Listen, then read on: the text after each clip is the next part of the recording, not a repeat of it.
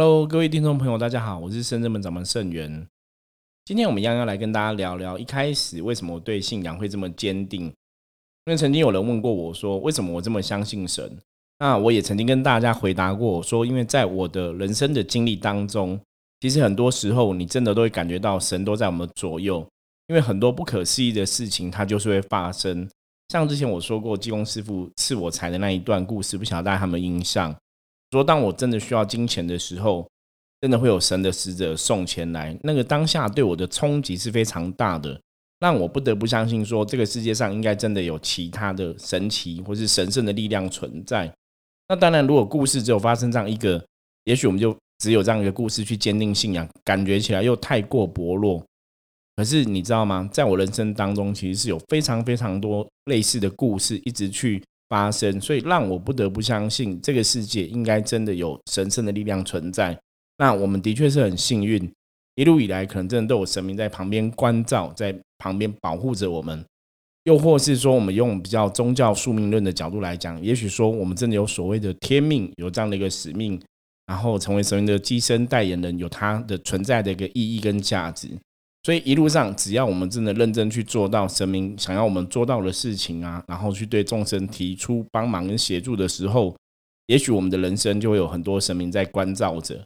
这个说法基本上我是非常相信的，因为我曾经尝试过很多状况哈。比方说，今天我们真的在帮助别人的时候，你可能全心全意在帮助别人的当下，你其实是没有其他的想法的，你不会想说。哦，我做这个事情有没有利益可图啊？或者说我做个这个事情会不会有额外的好处？当我别人没有这个想法的时候，很全心全意在帮忙客人的时候，其实我的运势啊，人生，老实说，那个时候都是最顺利的。你就很自然把你该做的事情做好，然后你需要的贵人、神明就会帮你找来，菩萨就会帮你找来。那你需要进行什么样的事情的时候，冥冥中你会觉得好，一切都有安排。包括说，我后来有很多机会去上一些电视节目的通告，甚至有机会写书，一直以来都是贵人找我们出席的。很多人会误会说，啊，以为我们可能给了一些制作单位一些费用啊，或是去买新闻啊，基本上完完全全没有。我们一直以来到上电视到现在，都是每个制作单位自己来找我们的。他可能通过人家介绍，可能通过网站，可能通过网络的消息等等。所以我一直觉得自己是非常幸运的哈，一路上有很多的贵人帮忙。那当然，站在我角度来讲，我就觉得贵人就是神明菩萨找来的。因为有些时候在我们的工作场合上面来讲的话，其实你会觉得说，我在这一行已经这么多年了，我一直都是把自己该做的本分内的事情做好。可是你知道，把本分的事情做好的时候，神明就会在你需要的时候，或是在不同的时间点，会找不同的人来跟你讲说下一步该怎么做。比方说，你现在是不是该写书了？你现在是不是该去整理什么样的教材等等的？所以我常常说，一路上真的，我们可能真的是非常幸运，都有神明在关照。最早以前呢，虽然很多人说我有所谓的天命啊，有使命啊，当神明的代言人要做神明的事情。那虽然后来我也相信这样的说法，也开始做这样的事情。可是其实基本上，我觉得骨子里还是很理性，有没有？就是还是很理智。虽然我一方面在做这样的事情，可是我一方面在想说，真的是这样子吗？真的有所谓这种天命啊、使命的说法？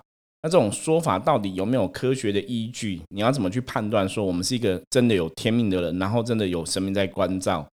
坦白说，在早期，如果你没有感受过太多神迹的时候，你真的很难去相信说，哦，我真的是神明特别关照人，或者说我们真的是神明的在阳间的使者，要帮助众生的一个存在。所以早期的时候，当然也发生了很多很多的事情。我现在就来讲一个早期的事情。在早期的时候，其实曾经就有人讲说：“哦，我们是有天命的人，是有神明在关照的。”可是我刚刚前面讲嘛，我们很难去相信这样的事情的存在。后来有一次啊，我遇到一个同行，就同业的老师。那个同业老师基本上是比较偏西方的神秘学的系统哦，跟我们东方的神秘学系统是不太一样的。他本身对道教啊，或者说民间信仰这些东西，他也不是很了解。所以有些时候我们都会就修行上的一些经验互相分享，他可能跟我们分享他在西方神秘学的一些知识啊、一些认知、一些专专业的东西。那我也跟他分享在民间信仰上面来讲，是道教上面来讲我认识的部分哦。所以我们就会常常会聊天。那有一次，因为那时候刚开始跟他认识没有很久，所以他对我也是充满了很多的好奇。然后有一次，我就看到说他在问世的时候，他前面有一颗水晶球，那水晶球很大颗，然后那个东西是他都给客人去握那个水晶球，是碰一下，哦，用来净化客人的磁场，然后他再进行解读客人的能量场，或是说帮客人进行占卜的这个作用。那我看到这个水晶球就觉得很神奇，因为你想到西方的神秘学，你想说，那我这握水晶球是不是可以怎样？会看到人家前世今生啊，还是说水晶球里面会出现画面啊？我曾经也问过他这样的问题，就是水晶球里面会有画面吗？其实他有了回答，就真的水晶球里面的确会有某些的能量出现，会让他感知到某些讯息跟画面。所以我觉得这个东西也是蛮有趣的哈。对以前刚接触玄学世界我来讲，我觉得这玄学世界是非常浩大的，无形世界是非常浩大的，一切都是非常神秘的，然后都是充满很多很多神奇的力量这样子。后来在跟他聊天过程当中，我就去握那个水晶球。就我一握的时候，他就很顺势的手放在我的手上。那但是我觉得他可能是要去感觉我的能量吧。就他一放之后，他吓一跳，他就跟我讲一句话说：“他说其实你已经死过了，你知道吗？然后你的命现在是他们的。”那我当下听到这个时候，其实有点听不太懂。后来在我们继续聊天过程中，他就跟我讲说：“其实当他手碰到我的手的时候，他看到个意象。”这个意象让他知道说，其实我现在的生命已经是神明的生命，就是我已经是神明的人就对了，就是不是自己的，因为我已经死过一次了，所以我现在有一个再生的生命是神明给我的。那这个当下，其实我那时候半信半疑，也在思考说，我死过一次吗？我什么时候死过？怎么没有这个印象？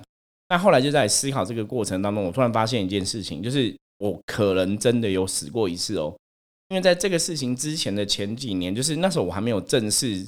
走上老师这条道路前，大概两三年前，哦，大概是二十八岁、二十九岁的时候，我是三十岁之后才整个成为全职的老师，然后走修行的这条道路。所以，大概在我二十八岁左右的时候，我曾经得过一个病，他那个病很奇怪，怎样奇怪？那个病是我白天都没有事哦，第一天发病的时候，就是晚上大概十一点多、十二点多这样子，就是晚上就突然发高烧，你觉得自己是发高烧，然后嗯，体温真的是上升。然后全身无力，那通常半夜这样子，你觉得说我们可能真的感冒了，发高烧，所以就很自然来，你赶快去挂急诊嘛，因为发高烧、全身无力，而且是非常不舒服的，所以去挂急诊之后，判断也说啊，可能是感冒发烧，吊点滴，就让你回家休息这样子，所以我就吊点滴吊到天亮，可能四五点、五点多、六点多这样子，哦，因为半夜去挂急诊嘛，然后吊点滴，吊完点滴之后，在差不多天亮的时候就回家休息。那第二天回家休息的时候，其实整天都。没有事，整天都很健康啊，然后都哎好像没有发生过任何事情。然后你说我有生病吗？没有啊，白天还是生龙活虎一样。结果第二天到了晚上，一样过了十二点之后，开始又全身松软，然后全身无力，然后又开始发烧。所以我第二天又去挂急诊，又去吊点滴。哦，那一样哦，吊完点滴到第三天白天你还是都没有事情。第三天晚上我开始又全身松软，又发高烧。所以第三天晚上，我那时候要去看医生的时候，我也觉得现在是怎样？怎么一直都白天没有事情，到晚上都变成很严重的状况？然后你又觉得很痛苦，因为整个人是无力的，而且发烧，整个人的身体是非常不舒服的。后来到了医院之后，其实医生还是说，本来还是要用同样的方法来处理。我说不行，我现在我说我已经连续来了两两天、三天这种挂急诊了。我说你必须要给我个解答。哦，你不能这样子说，我可能有感冒啊，怎么样？然后回去啊，然后回去，其实我白天都没事啊，可是为什么到晚上都有事？我就想要要求医生给我一个解答嘛，给我个答案。所以后来医生就说，不然你住院，我们观察看看好了，就是可能你还要照 X 光啊，照超音波啊，照一些检查这样子。所以在第四天的白天，我就去照了，我记得是 X 光吧，X 光对。然后医生就说，在我的肺部发现有白白的影子。所以他们判断可能是肺炎，所以到第十天，当他们确定可能是肺炎的时候，他们就给我进行了抗生素的治疗过程。哦，那在住院的时候，大概住了差不多五天左右，就是抗生素疗法结束之后，就健康了，可以平安出院。那我要讲这个东西的原因是，我后来才知道说，其实肺炎会死人的。你知道，我那时候其实我们一般人可能对医疗常识不是那么。那么懂那么多，所以在那个时候我并不了解肺炎会死人。可是有一个东西比较奇怪，为什么我会想到说这个状况可能是那个老师跟我讲的，说我死过一次的这个状况呢？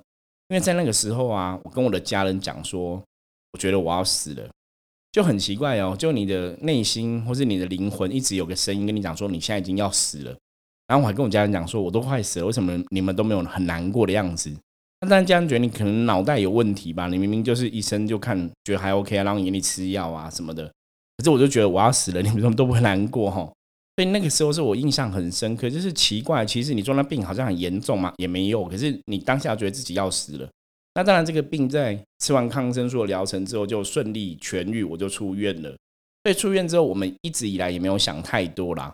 但那个时候我还没有正式走上老师这条路，所以我那时候去做了一件事情，因为人家说是可能有冤亲债主要找我啊，所以为什么半夜会不舒服啊，白天又没事这样子。所以那时候去做的事情，大家可能宗教信仰接触过就知道，那个事情叫盖魂，或者台语叫看魂哈，国语叫盖魂。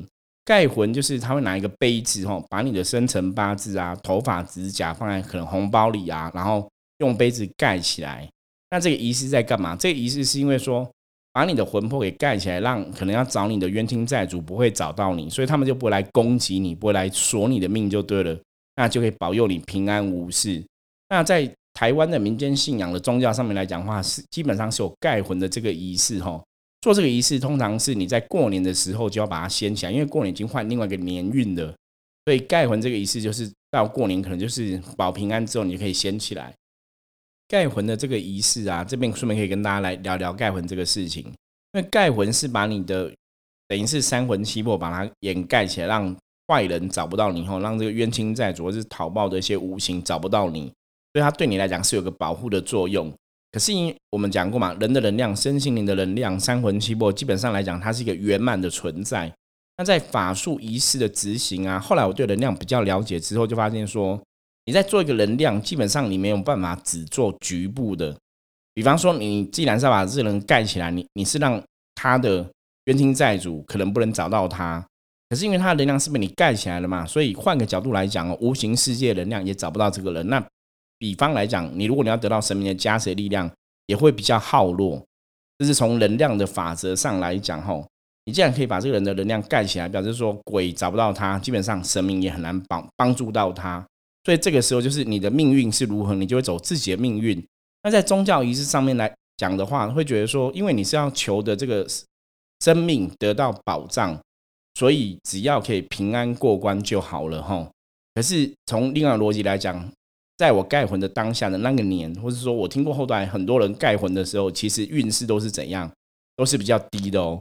就是你那一年的运势可能都不会很好，就是不至于到很衰，可是就不会旺就对了哈。所以这是有时候大家如果要做盖魂的这个事情，你可能要想清楚。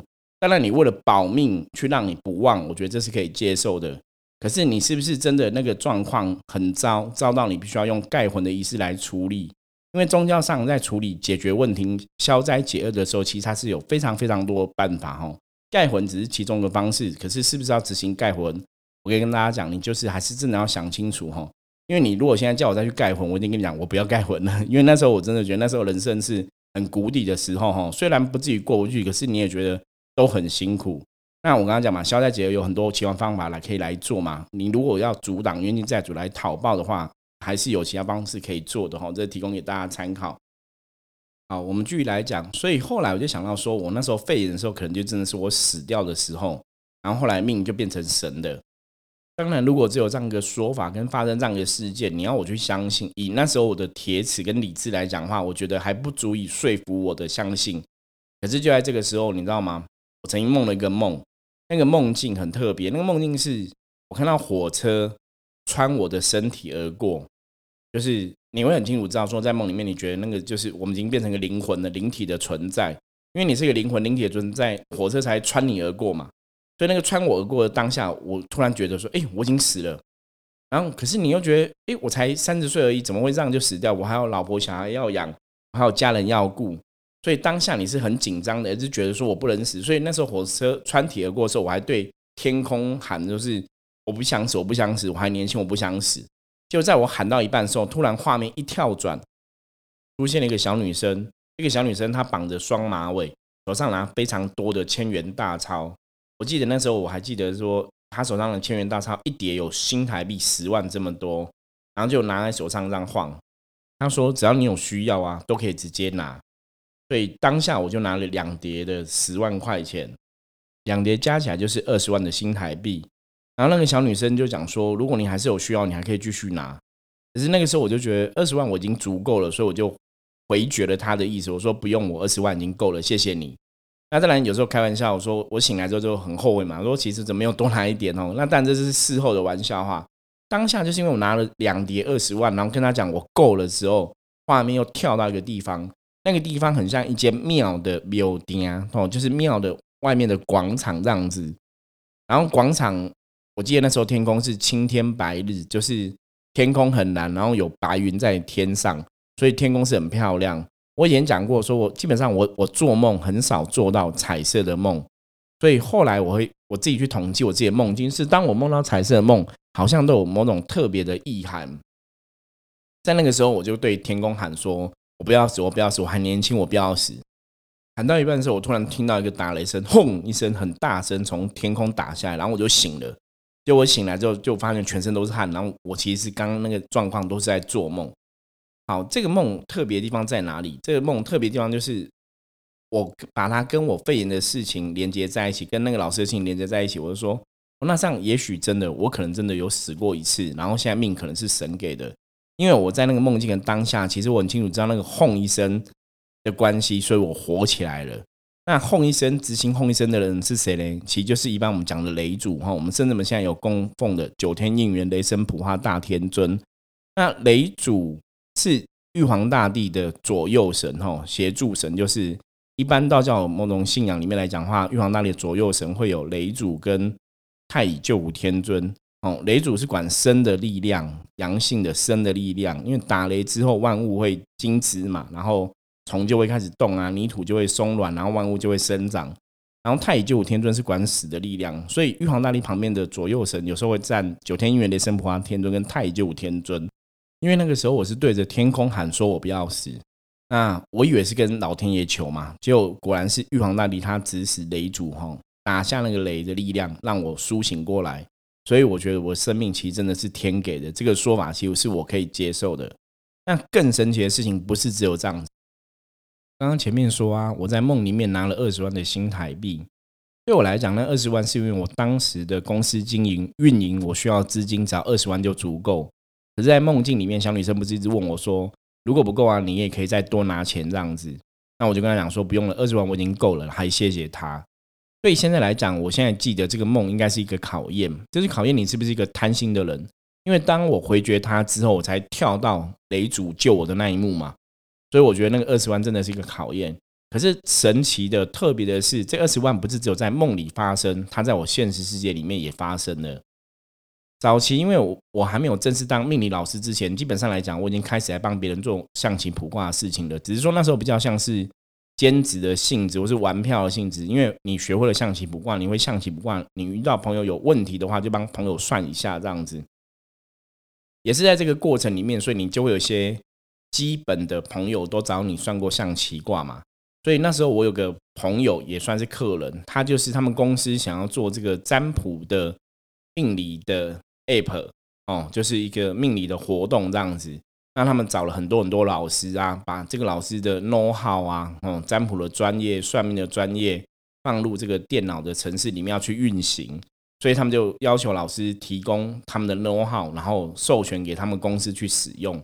所以后来我这个朋友就来问我说：“诶，像觉象棋占卜很特别，那象棋占卜是不是也可以做成电脑程式让大家去使用？”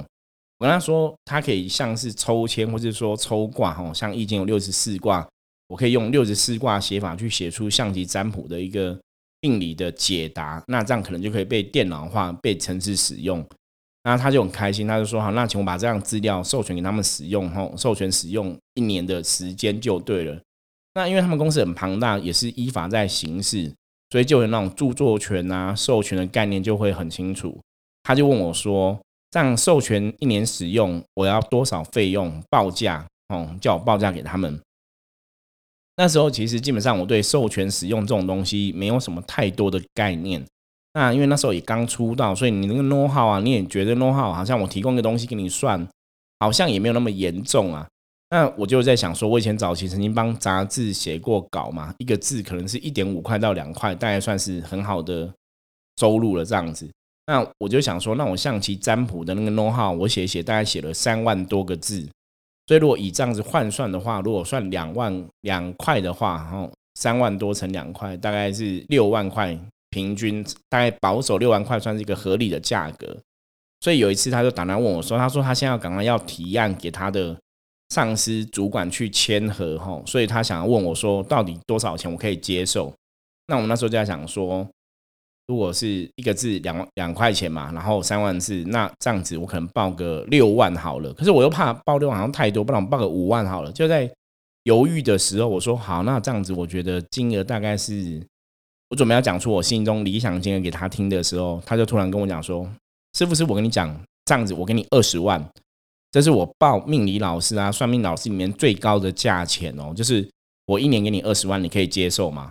那当下其实我下单了，你知道吗？因为我本来要讲六万块，结果他突然讲二十万，当然我当然可以接受嘛，我就说哦，好啊，可以呀。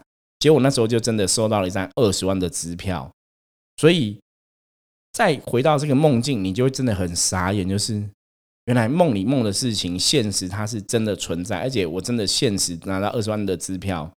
所以早期曾经有人跟我讲过说啊，你们宗有宗教信仰人都说相信人，相信神啊。怎么可能神会那么厉害？难道钱会从天上掉下来吗？还是要我们要努力吗？这才是正确的事情吗？有些时候，有些人跟我辩论这样的一个信仰的一个价值的存在的时候，我就会讲说，其实我真的相信钱会从天上掉下来，因为我真的遇到这样的事情。就是你看嘛，我只是把我原来就已经有准备好的文字资料再整理一下给对方，对方就给你二十万的支票。大家知道我的意思吗？意思是说，其实这些东西本来就是我已经有的嘛，我只是转个手给给你授权你使用，然后我就拿到二十万的支票。所以对我当下来讲的话，我真的觉得这个是天上掉下来的钱，因为这种东西是你怎么去预期？你你根本无法预期说哪一天你会有个朋友，他们公司有写 app 写城市的需求会来找你谈，那甚至找你谈之后，他们老板也会接受。所以像这种巧合，我常常讲，这种巧合都是老天可能真的冥冥中都已经安排好了。所以那时候为什么有这样的事情发生？我觉得他是要坚定我几个意志。第一个就是让我相信说，当你不去贪的时候，你其实真的可以得到神明想要给你的部分。所以我梦里梦到我拿到二十万，现实我的确得到二十万，我觉得真的是非常的夸张。另外一个来讲的话，就是他也让我相信说，哦，也许我现在命真的是神给我的。可是我要跟大家讲，就是当我梦到这些梦境这些东西，都是在后来我遇到那个老师之后，他。跟我讲我的我已经死过一次了，我的命是神的时候，我才去回想到说，哦，那有可能，因为之前我曾经得过肺炎，之前我曾经梦过这样的梦。大家了解那个先后顺序吗？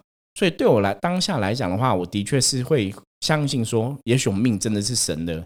可如果真的故事只有这样子的话，基本上这也没有太稀奇，对不对？因为那时候我真的还是蛮贴切的。后来当然是发生很多事情。比方说，我在做这行的过程当中啊，我前面讲过嘛，当我只要全心全意去为别人付出，而不是为了有利益可图去做事的时候，其实事情都会特别容易顺。那因为我们这一行认识的也很多朋友，包括有些做传直销朋友，就会跟我讲说：“哎，师傅，我觉得你这里呀，可以再摆个什么东西卖一下。”师傅说：“啊，师傅，你这样认识很多人，不然你可以加入我们这个直直销体系啊。那这个可能是健康食品啊，或是健康用具啊，推广给别人也很好，这样子。”所以每次当有人跟我讲这种东西，然后我就想想说，哎，好像不错啊，我们好像可以兼个差呀，做一下这个健康事业嘛，好像也是说得过去嘛。因为健康事业，你感觉上好像也是帮助别人的事情嘛。可是当我只要脑袋出现这种兼差的想法的时候啊，其实我的本业就是帮助人啊、算命啊、卜卦这些事情，就不会有客人来找我了。那这种事情不止发生一次，不止发生两次，不止发生三次。所以到后来，很多朋友很热情邀约我们去做其他的兼差的时候啊，我都会婉拒对方说：“不好意思，我觉得我的命好像只能做神交代我做的事情，其他事情是我不能参与的，因为我知道一参与，我的状况就不会好。”哦，这个事情是在我的修行过程中，其实一直在发生。所以到后来，你不得不相信。那尤其到现在，我们对神明的感应是更强的，甚至已经正式成为神明的代言人，在帮神明翻译很多事情的时候。你就会知道说神明跟我们的连接，这个命运宿命是怎么一回事。你也去认知到说，这个世界上真的有些人有他的天命存在，或者有他的使命存在。那当然，天命讲的好像很伟大。基本上，我常常讲，我说天命使命，它就是一种功课。那只是我们的功课是不一样的。我们功课也许是要帮助这些神在人间去传法、去说道，然后在人间去帮助别人。哦，这是我们的功课。那当然，每个人有每个人不同的功课，所以每个人都有自己的使命，每个人也都有自己的天命。所以我常常跟很多朋友讲说，不要看清自己。那我们每个人就怎样？你把你自己的天命使命做好，基本上你可以拿到一百分，也可以得到毕业的成绩单。对我们做好我们的事情，拿到毕业证书嘛？你做好你的事情，拿到毕业证书，那我们的毕业证书基本上最后结果都是我们都可以顺利从人生这个学校毕业，往更好的地方去。只是我们的毕业证书给的单位可能不一样而已嘛。所以我常常讲，就是人呢，还是要对自己负责，做你自己擅长的事情，把你该做的事情做好，你就可以得到一百分的结果。那我们未必要去跟别人比较。好。以上这就是今天想跟大家分享的故事。在早期啊，这些故事的发生，其实也坚定了我信仰很多意志哈。因为你真的没有遇到这些事情，你真的很难相信说，原来这些可能几年下来的不同的梦境，真实发生的生病状况，到后来同业就是另外信仰的老师跟你讲的东西，它其实是可以串在一起的。然后你就觉得冥冥中好像很多事情都真的已经安排好了，我们不知不觉在走神明安排我们要走上的一个路径，甚至在这个路径上面来讲，我们怎么样去获得我们的智慧，然后利用这样的智慧来分享给别人，让大家对信仰也可以有个更多正确的认识。好，我是盛源，我们今天的节目就到这里喽。如果你喜欢我们的频道，记得要订阅，还有跟你的朋友分享。然后任何问题的话，记得可以加我的 line 或是我的 mail 跟我联络，IG 也可以哦。那我们就下次见喽，拜拜。